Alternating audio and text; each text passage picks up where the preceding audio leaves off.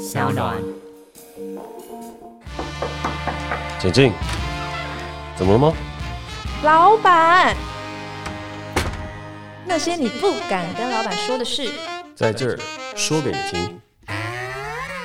Hello，大家好，我是 Jack，我是一名导演。等一下，嗯，怎么了？老板，你知道吗？就是有人一直跟我说我的片头就是叫你那个老板很像在撒娇，所以我刚刚就用我那个肺活量，就是想要证明我其实不是在给你撒娇。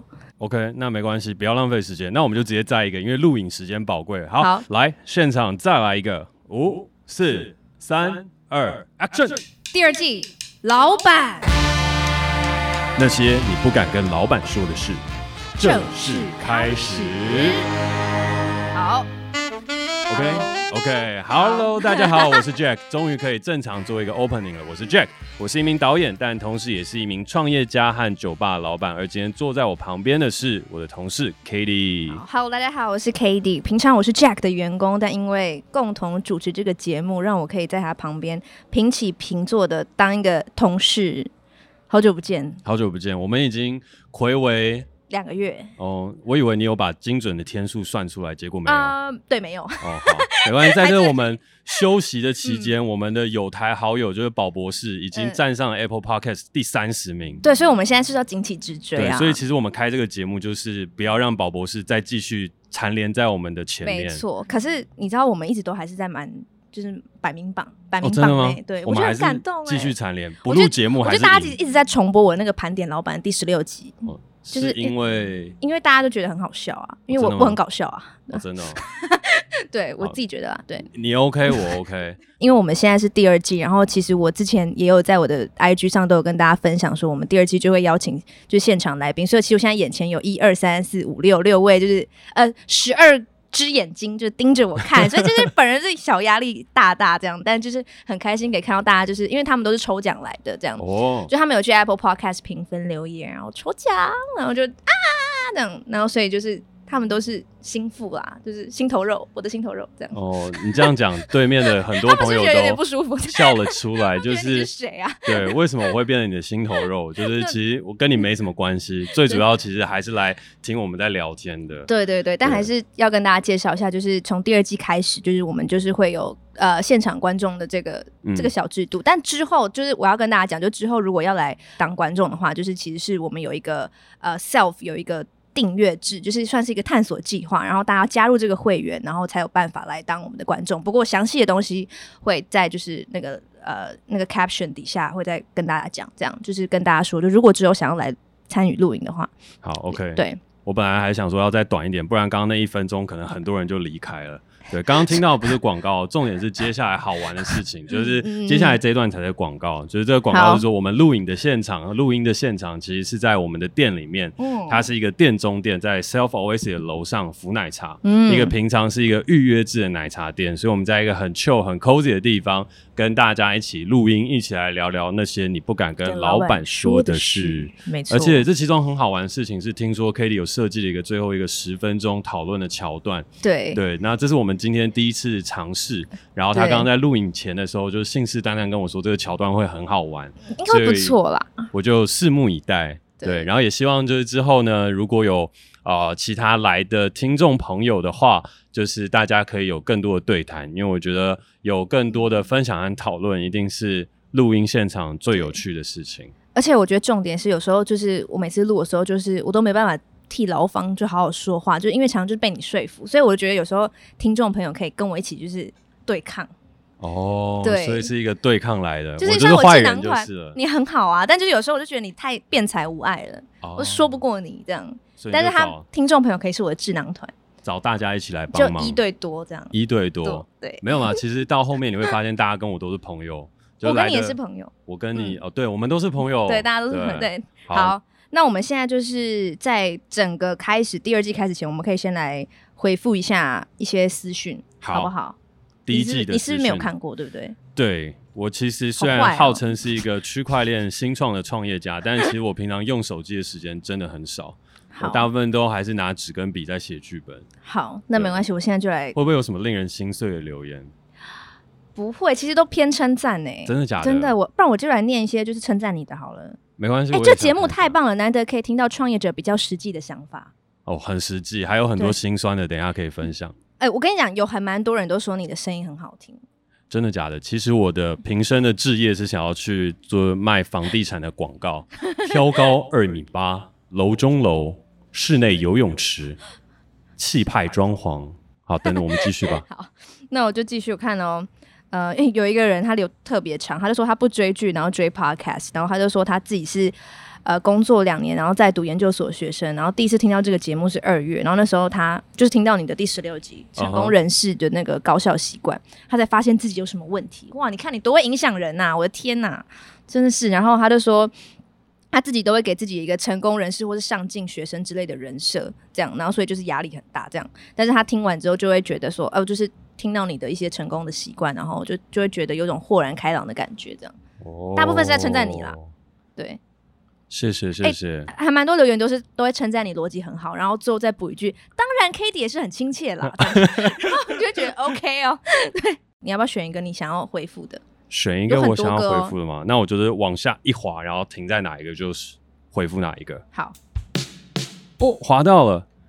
一直以来都觉得导演思绪很清楚。哦，他应该是说思绪，他打错哦思绪哦思绪，我想说，哎、欸，我思绪你思绪的很清楚。哦，但是我有点忘记，想说到底是对哦思绪很清楚，听导演讲话很舒服，谢谢谢谢，我会再继续努力的讲话讲下去。对啊，好好哦，不会啦，Cady 讲话也非常的亲切。对啊对啊，对。我就只是亲切这样。再滑一下，好，推推推，四个推。从待业到成为职场菜鸟，那些你不敢跟老板说的事，真的是我生活中的疗愈剂。透过 Cady 的角度去吸收 Jack 的人生哲学，可爱、幽默、有内容的一档节目。哇哦，这根本就是我们的广告嘛！真的是我们的广告，这是你自己写的，对不对？这不是我自己写的。我跟你讲，我觉得有很多留言都是在帮我们，就是很像我们的品牌大使、欸。对啊，而且你还好意思，欸、你还自己在上面写说，透过 Cady 的角度。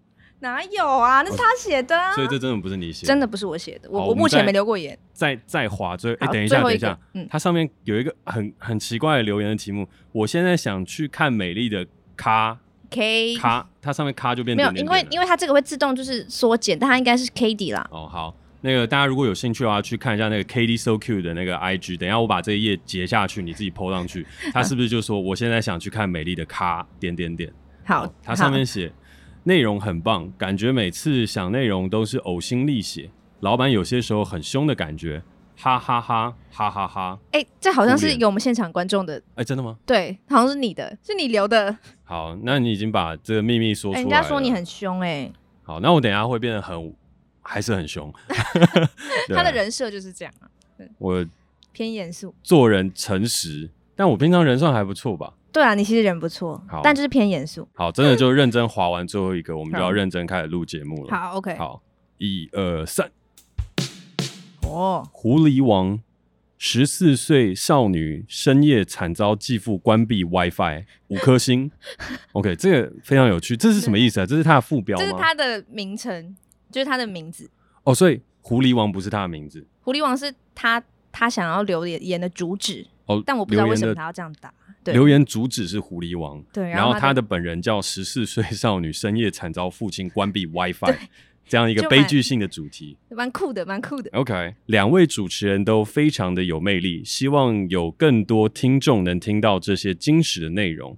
Jack 就是散发着一种吸引人的气息，让人能幸福。Cady 声音很甜美可爱，却也不失说服力。推推，惊叹号，惊叹号，惊叹号。所以从这边有感觉到，事情是他应该表达的事情是说，应该没有很多听众有机会听到这个金石的内容。对，然后他希望他大家可以听到。好，所以这边他，他说我有说服力，我就会记得他。哦，你就记得他，对还是他今天也有来现场？应该是没有，哦，应该没有，应该是没有。对，哦，好，那谢谢我们的狐狸王，狐狸不是吧？是十四岁少女深夜惨遭继父关闭 WiFi 的啊。称赞和感谢你帮忙协助推荐。那我们希望在这第二季的改版的之后呢，你也有机会能够来到现场，然后我们大家一起讨论更多的事情、更多的故事，聊聊那些你不敢跟老板说的事，然后一起把我们的节目推广出去，给更多人听到，也让我们的想法给更多人能够看见和讨论。那我们接下来就准备要进到正题正题了。好好，第二季第一集我们就来回复第一季留下来一个大疑问，但其实第一季有非常非常多疑问啦，我就是只是挑了其中一个。其实我觉得第一季我们有很多主题是可以再重聊。真的吗？对，因为就我都偏弱势啊，所以就觉得可以重聊这样。但不过好。回来这样，那你你要就是接下来我就要说嘛，就是什么你要说什么疑问？哦，什么疑问？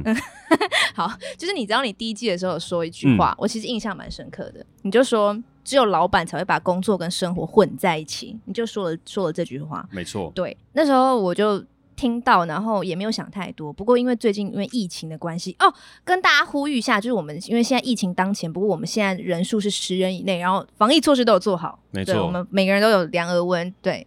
喷酒精对吧？对，大家点头如捣蒜，点头如捣蒜。对对对对，好，回到正题，就是因为现在疫情的关系，让大家都 work from home，嗯，所以其实大家就是在家工作，所以其实现在大家其实就是已经进入一个呃工作跟生活就其实混在一起的这样子的状况。然后我就突然想到，就我因为看到这样的状况，想到你那时候说的这句话，你说只有老板才会把工作跟生活混在一起，但事实上其实没有，而且其实也有很多人根本也没、嗯、就。根本也没有自己的生活啊！就比如说像工作狂的人，他们就根本就没有自己的生活，嗯、就是有点像是大家就说他们很奴啊，就是为老板服务啊，老板半夜 Slack 你，你也就是很奴的工作狂，就还是要回。所以其实不是只有你，也不是只有新创老板会把工作跟生活就是混在一起。其实有些人是这样，但有些人是被迫的这样。所以就今天我大主题就是打下去，大主题就是工作与生活的比例 （work-life balance）。然后就是想要跟你聊说，那你觉得？像这样子的状况，我们要怎么把工作跟生活分开？首先呢，我觉得其中有一个状况是大家一定要理解的，就是我也是这周在呃，不是这周，上周在清明连假回家的时候才听到一个很酷的，就是 working from home 的一个 case。嗯，他是这样说的，就是他是呃，因为有些朋友在美国嘛，然后他 working from home 就是呢，今天他的主管丢了一个工作给他，然后他只要把它做完了，然后这个东西就下班了。然后呢，他的线上的 c o n 啊，这些等等也不一定要参加，是你有问题才要参加。所以对他来讲，Working from home 的这个状态来说，其实更让他可以在他的生活和他的工作之间取得一个平衡。换句话来说的事情就是，他就很快的把工作做完，然后剩下的时间他就可以去做他自己想做的事情。那我觉得这是一个很棒的 case。但是呢，我有听到啊、我的家人当中有一个朋友。嗯，他是在台湾的，嗯，然后他的 working from home 呢，则是在早上八点半到九点的时候，就要把电脑前面的那个 webcam 那个摄影机打开，然后打开了之后，要到下午六点钟才能关关起来。所以呢，这个东西的时候，我就听了之后，我就觉得，哈。这个东西哪叫 working from home 啊？这个东西叫做 monitor 吧，这个东西叫监视你的工作状态。嗯，然后这个东西让他更不敢离开工作的位置上，嗯，因为只要一离开，好像你就不在工作。所以我觉得远端工作这件事情和因为防疫所带来的生活和工作的平衡，它其实是因为公司而异的。而听到蛮多可能台湾的一些公司和呃文化的事情是，并没有把远端工作的事情视为一种进步。所以远端工作，我觉得有一个程度是进步的原因，是因为真的现在有很多的东西，它不是劳力活，我们自己可以用我们的智力和我们的创作能力去完成，所以它不一定要在工作现场使用这些机具。所以远端它其实是一个更有效率的方法。那我们其实可以透过防疫的这段期间当中，来把这个远端工作的东西建立起来，让大家更有效率的工作。但实际上的事情是，它却变成一种监控的系统。那我觉得这个东西就失去了。嗯、呃，这次防疫当中，我们有机会可以让自己做突破和改变的一个可能。好，但再拉回来到我们刚刚讨论的主轴，也是你问的问题：嗯、工作跟生活的比例应该要长什么样子？我自己会是这样觉得哦。人一天二十四小时，然后我们就已经说好八个小时是要拿来睡觉的，嗯、所以呢，剩下的还有两个八小时，一个八小时就是拿来工作的，剩下八小时就来过你自己生活的。所以我觉得对我来讲。嗯这是一个最好分配时间比例的方法，所以八小时的专心工作，再加上八小时里面可能有两个小时、三个小时到四个小时，你想要拿来吃饭，随便你，或者你想要用来去做什么样的事情，随便你。然后剩下的四个小时呢，则是你可以选择一些自己有兴趣的事情，就譬如说，它已经不是所谓的休息、吃饭，然后再睡个午觉等等相关的事情，而是剩下四个小时，你可能有些人会想要去学插花，有些人想要去学画画。有些人想要去唱歌、弹吉他，从事一些自己会付出一些精力，但是却觉得好玩的事情。所以我自己当理想中，我如果在未来生活的话，我想要我一天可以睡满八个小时，然后我花八个小时很努力认真的工作，然后我大概会花三到四个小时在吃饭，然后剩下四个小时我可能会去做一些我自己喜欢的事情。那我喜欢的事情，因为跟工作几乎都差不多，所以我可能一天当中会有十二个小时都在工作，但其中有八个小时是我必须要很认真做一些我不喜欢的工作，剩下四个小时是我做一些我很喜欢的工作。那这就是我自己当理想的工作和生活的配比。因为我刚刚蛮好奇，你说你会去做一些你喜欢的工作，是什么意思啊？呃，我刚刚说那是我理想中的状态嘛，所以什么叫你喜欢的工作啊？嗯。举例来讲，写剧本就是我喜欢的工作。我可以写剧本，写、嗯、一天十二个小时，我都还觉得很开心；写十五个小时，我也还是觉得很开心。嗯、但是如果在写剧本的过程当中，我要去瞧事情，就譬如说去管理公司啊，或者是写公司的一些的呃白皮书啊、财、嗯、务的规划啊、嗯、看损益表啊、嗯、查账啊、做 due diligence 啊这些等等相关的工作事务，还有譬如说协调某些人的吵架啊等等相关的事情。那这些东西就会，我会觉得哈，这些工作我就不喜欢，所以这些并不是我喜欢的工作。我喜欢的工作事情是创作，虽然创作也是一种工作。嗯嗯，好，所以你觉得，如果你你的员工，你也会希望他就是一天二十四小时，八小时睡觉，然后八小时工作，然后剩下八小时他就吃饭，然后去做他自己喜欢做的事情。我觉得这当然会是我希望的，但是这边有一个前提哦，这个前提是八小时认真工作，因为我实际上面看到的事情就是。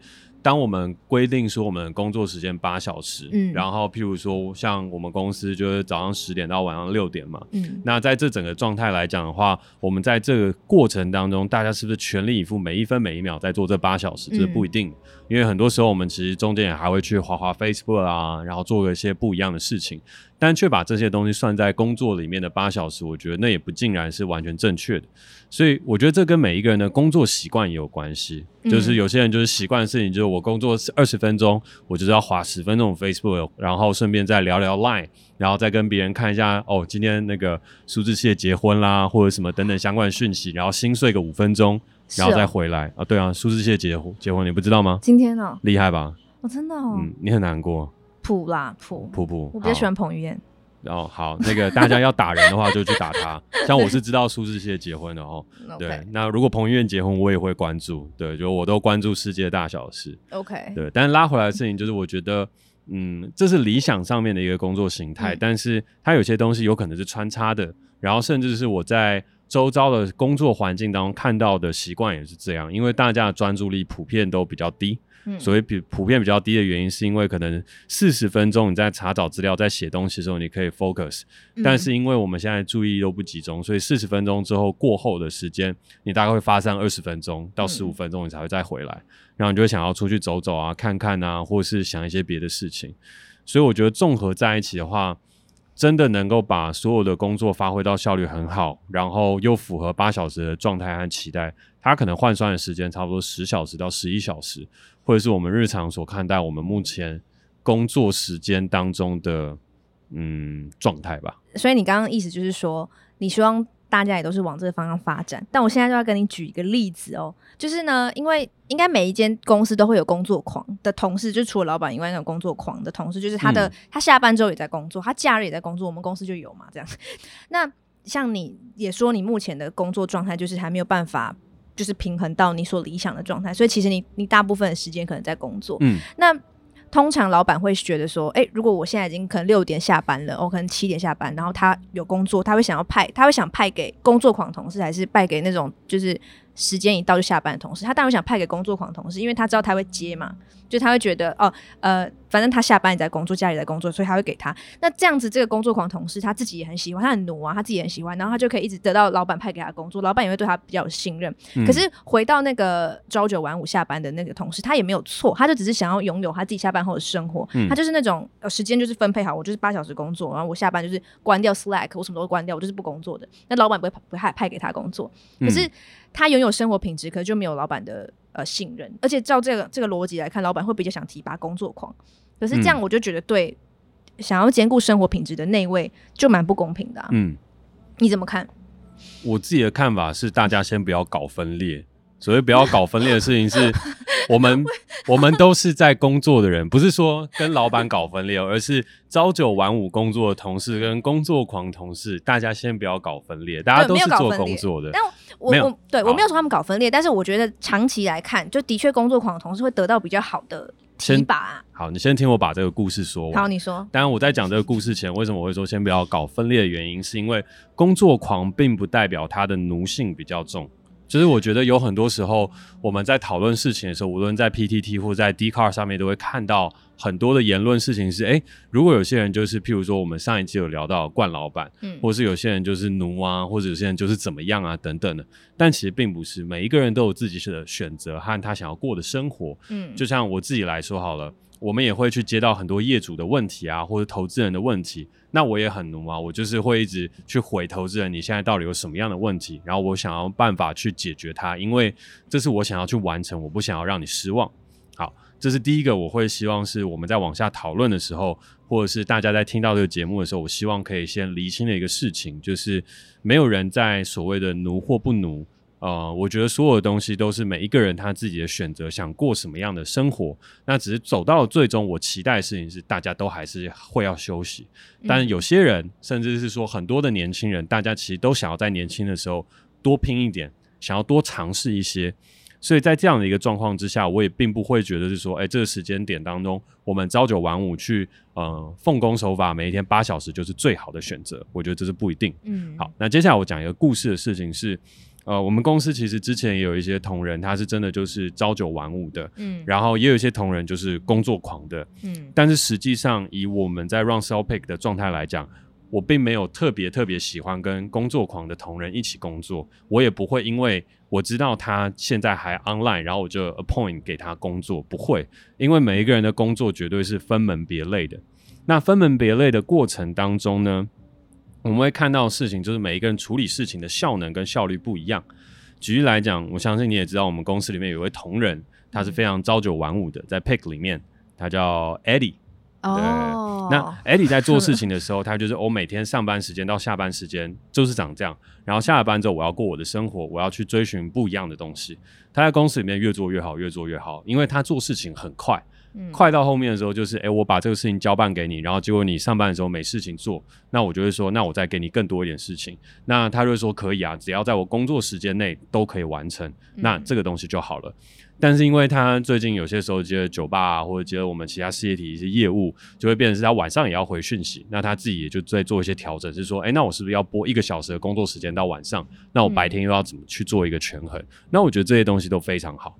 那回过头来，我们之前有一位同仁。呃，他后来离职了，但是他的状况就是他很努力的想要把这些事情做好，所以他常常会在公司待到半夜，或者是在公司待到很晚。但是在这样的情况下，我反而很有压力，就是说，嗯，啊，那我是不是一直害你事情都做不完？那在这样的一个状况下，我就会觉得是说，那那是不是我做错了些什么，或是你到底在累些什么？嗯，我会有一种愧疚感，和我就想说，大家不要一直打扰我一个人在办公室的时光，好不好？但是在衍生过头来，因为我看到你眼神就一直在撇一个背影，和在 在讨论一个状态的东西。在瞥同事啊？对，一直在撇一个同事。对，好，我觉得工作上面，当你遇到工作狂或是很热切工作的时候的这个人的话，最重要的事情就是立下自己处事的原则。嗯，最重要的事情是你可以证明说你要把工作做好这件事情是没问题的。那只要你能够把工作做好，然后呢，工作内的东西都有完成，其实这不关乎于你做事情的时间。嗯，所以这也是像为什么我之前就会跟你要求说，我觉得对你来讲有一个很重要的事情是你一定要定出自己工作的 timetable，因为我觉得现在大家在时间管理上面的确会是需要特别再拉出一个时间去思考的，究竟我们在这个时间单位里面有没有做到我们该做的事情？嗯，那又是为什么这些东西拖延到了后面，让我们晚下班了？可是我觉得，在这整块事情里面，我绝对不会是鼓励是说，哦，工作狂一定是比较好，朝九晚五一定比较不好。我想的东西很简单也很直接，就是谁的单位产能比较高，单位产能比较高的人，他就比较适合往上再走更多。但单位产能达到一个极限。然后呢，他可以往管理职去走，那他适合就会去往什么，像是经理啊，或者等等不一样的事情。嗯、那有些时候单位产能达到了极限，他又可以再突破，他就有可能可以往设计总监啊、音乐总监这类型的职务去走。可是会不会是你觉得他的单位产能可以再更高，可以再更高，可是其实他不行啊？就是你会一直有可能就是你可以再更高，你可以再更多，然后你要再多做一点这样，但其实 maybe 他就可能也不敢跟你说，他他其实已经 hold 不住了。嗯，我说有些工作狂了，嗯，有想过这个可能吗？我觉得这绝对会发生。所谓绝对会发生的事情，就像是，嗯，像我们公司的时候，其实我每天都在在处理很多不一样的事情。嗯，那在处理很多不一样的事情的时候，我也有的确接到的事情是说，哎，我给的任务，包含是从我这边给出去的哦，就我给的东西太多了，所以多到后面的时候，他有点接不下来，然后接不下来之后，他就心里面就觉得很烦很累，然后到最后的时候就跟我讲说，他真的不知道该怎么办。那我就跟他讲一件事情，不知道该怎么办，那你就来跟我讲。不要等到你真的累了、病了或者想离开的时候才跟我讲。嗯，最重要的事情就是沟通，就是嘴巴长在我们的身上，身心灵也是管在我们自己的身上。那沟通的时候，它一定会产生一个讨论，讨论之后，我们必须要想办法引导出一个结论。那如果这个结论是不喜欢的，譬如说我真的觉得我不行了，而你觉得我还可以，那在这样一个状态之下，我们两个没有办法取得共识，那我们就会去找更上一层的人。譬如说，我们可能就会去找一些心灵上面的导师，或是一些朋友，嗯，或是再去找到更上一层的主管来去问说，这个东西我们到底该怎么解决。所以我觉得这当中最重要的一件事情就是我们怎么样去讨论，而不是去界定说，诶，这人是不是呃工作狂，或这个人他是不是一定在坚守自己的原则。我觉得这所有事情，当然我们大家都要学会到一个变通和沟通。嗯，人如果没有沟通的话，那其实。我们真的很难形成一个社会，因为我们真的很复杂，所以复杂的状况下，有可能是，嗯、呃，像你口中所谓工作狂，或是很热衷于工作这些人，他们有逼不得已的压力，或是他们有想要去为自己达到一个突破，而他们也期待你或是其他人，可能也可以去做出一些突破，来跟他迈向下一个境界。这边指的例子就是我自己，我自己都会很期待的事情是，有没有人可以升上来跟我一起当 partner。有没有人可以跟我一起分担跟投资人的这些压力？有没有人可以成长到跟我一样的位置，然后让我可以专心的去做导演，而不用去管很多管理职上面的事情？所以我怀抱这个期待去跟很多人沟通的时候，大部分时候大家都会觉得压力很大，可是我还是不会放弃，因为我要找的就是这样的 partner。所以在找到这样的 partner，然后我要凑齐一个所谓铁三角，或是凑齐一个所谓的六人行。或者是凑齐一个所谓的黄金组合之前，我都必须要付出很大的沟通成本和很大的能力和时间去找到这样子的人。所以我觉得，嗯，工作生活它最终一定要得到一个比例，然后它也会跟你的年纪有关。就像是，嗯、呃，虽然我很不喜欢，嗯、呃，所谓的儒家思想和教化，嗯，但我觉得古时候大家讲的一些东西也都蛮有价值的，就是三十而立，四十而不惑。那在这个东西的事情是三十之前，其实很多时候，无论从古至今，大家都是要去找到自己根生立命的一些办法，或是成家立业的可能性，所以他一定都会拼比较多。四十而不惑的时候，他其实会知道的事情就是，我不会对于我现在所拼搏或是我的人生目标有所疑惑。我开始可以得到一个人生上面的一个权衡和平衡。嗯、所以对我来讲，我自己的设定也是，如果我要达到这个很完美的八八八，就是八个小时睡觉，八个小时工作，八个小时就是从事自己喜欢做的事情，其中切四个小时吃饭，四个小时做自己热爱的事情，嗯，总共十二个小时做有产值的东西的这样生活形态的话，那我猜也是四十岁了。因为在这之前，如果我要赢得这一份的自由，它也需要时间。嗯、就像我很喜欢的一个韩剧，虽然到最后烂尾了，就是《梨泰院》啊，我没有看呢、欸。没关系，但是我跟你讲，最后结尾就是我看了很生气。好，这个不是重点，重点事情是普世录，就是它里面的主角在里面讲过一句话，就是他想要的东西不多，只是想要一份自由，想要一份自己能够自由自在做自己想做的事情，想要一个不被世界霸凌的自由。他讲了很长一段，但大意如此。嗯，那这个东西我觉得也是这样，就是我们本来就会需要有一些拼，或是有一些选择来赢得你人生后面所想要的自由，嗯，又或是你想要的自由是平均的。我想要在我年轻的时候就享受到了很多，接下来享受到少一点点，然后我有限制的享受，我一直以来维持很好的平衡，那也是一个方法。但每个人都有不一样的选择，然后我们都要学会沟通。嗯，那我可以分享一下我。自己觉得工作与生活的比例。嗯，我刚开始工作的时候，就是我会一直觉得我都没有自己的生活，就我就觉得我的就我的生活被工作填满，然后我是不开心的这样。然后，但是我在 self 工作大概九个月之后，就是最近，尤其是二零二零 Q one 这个时期，我就发现，就是因为我现在在做的事情是我比较喜欢的，就是呃，跟你录 podcast 啊，然后办线下活动，然后录 cover，就是我发现我很喜欢这件事情的时候，我就开始不会去想工作跟生活到底有没有分开，就我开始不会去想这个问题了，因为工作让我蛮开心的，嗯、连带让我的生活也开始，我我也会觉得蛮愉悦的。然后我就突然有一个，就开始不太去执着这个问题，因为以前我一直在想说，哎、欸，我工作跟生活到底要怎么去切割？但我发现，当我已经到一个境界，就是我不会去想这个问题的时候，这个问题就不是一个问题了。就像你第一季的时候有讲过一个。你说你觉得朝九晚五最后会被废除，因为你觉得最终大家工作形态会是大家都会去做自己喜欢的事情，嗯、然后如果你很喜欢的话，那你会很自然而然的花很多时间去做你喜欢的事情，呃，你就不会去有呃用时间去限制你的工作产值这样。嗯、然后我就觉得哦，这是一个很 good 的 point，这样就是最好的状态当然是大家都去做自己喜欢的事情，然后大家就不会有工作跟生活切割的问题，只是。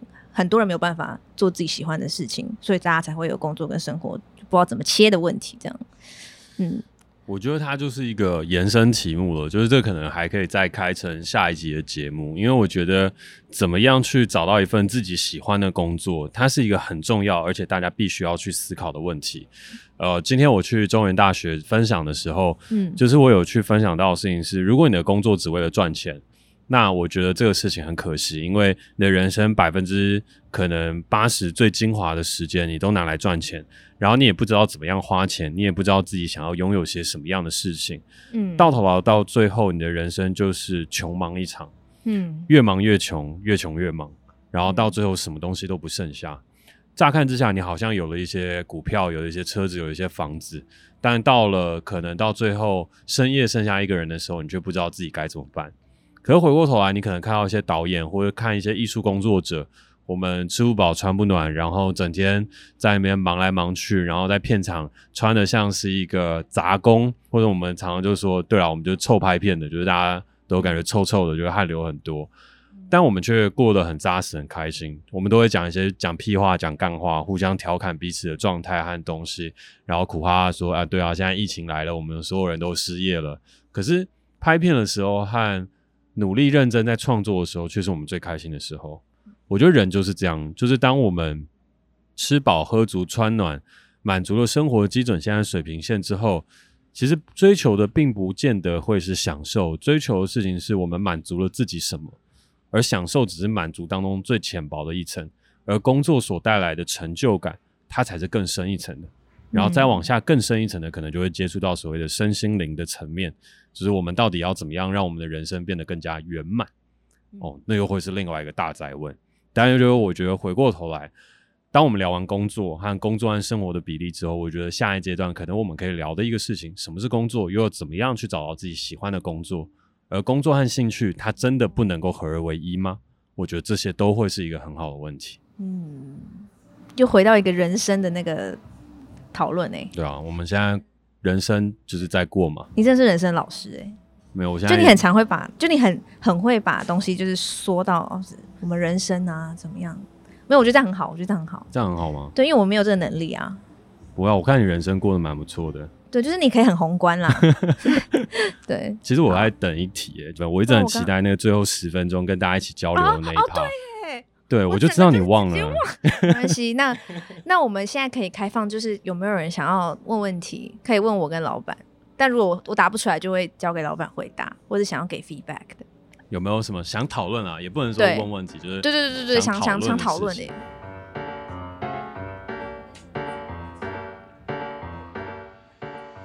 易璇，好，刚刚易璇呢问我说，就是因为我刚刚提到我之前工作有有一阵子就是很不顺，然后如果说这个状况没有改善的话，一直持续下去的话，我会怎么办？对不对？好，我可能就会想离职。就如果我真的一直没有改善，哎、但我没有离职啊，就代代我说改善了嘛，对不对？对不对？不要这样看着我，压力很大，对，就是呃，但但其实那时候有一个契机，就是老板找我做 podcast。然后那时候我就觉得，哎，Podcast 是我没有做过的。然后因为那时候我就可以开始自己做节目的内容准备。然后那时候我就开始有一种。哦觉得找到一个我喜欢做的事情，就 podcast 是第一个转机，然后借由 podcast 之后，我就开始去想要，呃，就有去跟老板讨论，就是我目前工作的状态，就是我比较没有办法 handle 的部分是什么，然后我做什么事情会真的很不开心，然后会影响我的情绪，因为我的工作比较多要面对人，就是所以我情绪有有部分受影响，这样，然后我就去给他调整到，让我二零二零 Q one 的时候就调整到，我觉得我现在做的工作都是我很喜欢的，但也很感谢就是老板啦，就是老板真的。就很愿意倾听这样，对，但我觉得有 podcast 当成一个算是第一步，让我开始去想做完全的大调整，这样子让我敢去跟他谈这些事情，不然那时候我觉得我应该就是会就很常在家里哭啊这样子。所以在这边我们要首先要先感谢 SoundOn，感谢顾老板给我们的这个机会，感谢明真，就是让我们留下一位非常宝贵的员工。透过录 Podcast 留下了一位非常啊、呃，我们珍贵的、非常亲切、可爱、大方的谢。感谢你那时候找我做 Podcast。哦，对对，因为那时候原本你不是只想自己一个人做嘛？有吗？没有吧？就原本如果我不跟你，就是不跟你做，你其实自己也可以做啊。你这么没有啊？口若悬河？不会，因为我自己做的话，我会懒得做，我会没有动力。我就做一做之后，就某一天我就会跟那个浩伟讲说：“哎、欸，我现在又要去忙一个投资案了，所以这个东西就中断吧。”哦，真的，所以我是你的动力。哇 这样讲也对啦，也对，对，对，对，对，对，对，就是继续录下去的动力，催促我开出第二季的动力。继续录下去的动力。对，对啊，嗯，对，对好，我们下一题，大家有没有什么东西想要提出来讨论聊聊的呢？好，那我这边稍微重复一下问题，刚刚那个在延伸讨论的一个问题是，假使。我们今天有一个员工，他的做事能力是六十分，但是是因为受到这个职位的受限，然后这时候在公司里面他出现了另外一个职位，就举例来讲，他其实很喜欢做行销，但是却被做到了销售部门，然后在销售面对第一线的客人的时候，他只能发挥六十分的实力。可是呢，他其实非常想要去做行销 marketing 的这一块的东西，所以呢，就跟老板就是想问说，有没有机会我可以把他调到行销的部门，然后他有机会就可以从六十分变到八十分，甚至一百分。那如果我是老板的话，我会怎么样去看这个事情？如果是我的话，如果在这个公司的话，我会很认真的评估这件事情，但也不会马上答应，因为呃，公司里面他如果有这个职位的话，势必也是要等待职缺。所以如果有这个职缺的话，我就会很认真考虑，因为我觉得从内部调人比从外部征人对我来讲有吸引力的很多。所以有吸引力很多事情是我不用再花时间再跟你一起磨合，我已经知道你是一个什么样的人，然后你对我许下的承诺，这个承诺的事情是你会把 marketing 的东西做好，因为之前的 sales 的东西困住了你一些事情，所以我的优先选择会是从内部的人事去做调动。但如果没有这个职缺的话，我也会说那就没有办法。那你愿不愿意等？还是你要把那个 marketing 的同事弄掉？那如果你回答跟我说你要把 marketing 同事弄掉的话，那我就会说不行。对，那就代表我们大家人格有问题。这是我的情况。但我觉得就一般老板而言，他一定会遇到一些困难和问题，因为一般不会是老板亲自来处理这个事情，大部分是 HR，就是人资。那以人资的角度来去看，就是如果一个大集团的话，就是我当初招你进来，就是评估过你是来做 sales 的。所以，如果说我要把你平调过去去做 marketing 的话，那其实跟我当初在设定的所有东西都不同。所以我在猜，大部分的公司应该都不会这么样的乐意去做这样子的调动和调度，而且尤其是当员工主动提出的时候。所以这是我的猜想。但是我觉得，就像刚刚说的一样，只要有沟通，都不会是坏事。因为我觉得，当我们知道自己想要做什么的时候，而这边有一个机会，我们就应该提出和争取，而不是应该是说，哦，我没有争取过，我就先假设这个东西必须要放弃。说不定你遇到的老板可能跟我类似，都是新创公司的老板，公司的组织还没那么大，其实在几十个人的状态下，他都是有机会调动的，而你的能力也说服了他，那说不定这个东西和这个调职就会发生，然后为公司带来了更好的产值。对啊，所以我觉得最重要一件事情是没有什么可能和不可能。嗯、对我来讲可能，对大老板来讲不可能，但是说不定在某个机会之下讲了就都有可能。嗯，所以我觉得如果是我的话，或者如果我遇到这样的状况，我一定会提出来沟通说，那我想要调职，然后我可以做什么，然后我会额外准备的一个事情是，我在调职之前，我已经针对这个职位当中，我已经拟出了一个 action plan，我有一个行动的计划提出出去，然后看你愿不愿意来让我把这个计划付诸实践。因为老板很现实，他就是想说，我又不知道你这个人调过去会发生什么事情，但如果你有一个 action plan 拿出来，然后觉得这个东西，哇，我会赚钱，哇，我这个东西对公司好棒，那我就说，那你赶快去吧，我先借调你三个月看看，我都 OK。希望有回答到你的问题。嗯，好，刚刚呃，我们现场的一个朋友 Susie，他提出了一个问题，他提出的问题是：假设呢，我们今天有一个工作是 A 部门，他应该要去由 A 部门去承担和去做的。但是呢，老板跟呃这个 B 部门的主管，他可能一是刚升上来，或者是关系比较好，或者觉得他做事情可能比较快。然后呢，接下来我们就把这个事情交办过去给他去做。那做了的过程当中呢，可能 B 主管也成功又把这个事情完成了。然后接下来很多的东西就是本来属于 A 部门的事情，突然之间变成了 B 主管一直一直不断的做下去。那这个问题的话，它是对的吗？它是正确的吗？我自己的看法的话，会是来自于我觉得这个东西是不正确的。所谓不正确的原因，是因为我觉得在这样的状况之下，我如果是老板的话，我第一个优先选择是我为什么会去把 A 主管留下来？这我第一个脑海当中浮现的想法。因为就是我要你做的事情都没有办法做完，然后你本来该做的事情、该发挥的产能没有到达，也没有做完，然后我不敢把这个事情交办给你，那我为什么要把你留下？或是我跟你出了什么问题？我会先从这块当中去思考，因为我从来都不觉得是当一个职务上面的人他无法处理的时候，我们就马上把这个东西丢给另外一个人处理，这个东西是对的和正确的选择的方式，因为这个东西是有明确的职务划分，除非这个事情是一个所谓的新事业体、新事业体或新的事情，我不知道是该给 A 还是该给 B，然后在这样的一个状况之下，我跟 B 比较熟，然后呢，我也比较信赖他，他也比较听得懂我说的意思，处理也会比较快。那我觉得这个东西就是可以给到 B 来去做，然后在做完了之后，我们评估完这一整块的事情之后，说不定 B 要升职加薪，或是我们要去开设一个新的部门。但如果就刚刚的问题所提出来的事情，Susi 刚刚所提到的是，如果这个东西很明确就是属于 A 部门的事情，但无法交办给 A 部门的时候，如果我是一个正常的老板，我就会来思考。到底为什么会发生这样的事情，让我无法交办？究竟是我心中怀有偏袒呢，还是 A 部门的主管他没有办法完成这个事情？所以，其实我自己也常常会在思考，我做出决策和做出所有事情的原因。当下其实都不见得能够知道，但当问题发生了或者事后的时候，我总是会回过头来想，我为什么会这样做？因为像呃，Susie 刚刚提到这个问题，我自己也曾经做过类似的状态和事情。当下的时候也并不觉得到底哪边有问题，就觉得是说这边的阻力比较小，所以我就给到阻力比较小的那一边。但这个东西发生到后面可能一次两次了之后，我自己也会突然在某一天的时候觉得不对劲。不对劲的原因就是想说，我为什么不会想要跟 A 相处？我讨厌他吗？我为什么讨厌他？那讨厌他的原因是到底是为什么？然后到后来理清了之后，我才发现一件事情啊，原来是因为我跟 A 的关系本来还不错。然后，但是他能力不够，所以交办了几件事情之后，我又不想骂他，又不想跟他相处，又不知道该怎么办，就只好先把 A 放着，放着放着放到最后之后，越放越讨厌，越放越讨厌，越放越不想沟通，所以本来该给 A 的工作就全部给 B，结果到最后呢，B 反而不开心，因为就是说你都把工作给我，那我为什么要留 A？你干嘛不把 A 甩掉，重新再找另外一个人，这样就好了。所以在这整块事情当中，我自己之后就会醒觉一件事情是。如果我本来要把这个东西交给这个人，我就应该还是要交给这个人，除非除非我现在已经正在考虑这个人是否要留下来了。那如果我在做这个考虑的话，那我就会是说我逐渐要去把工作分配给另外一个人，来方便他之后的离开。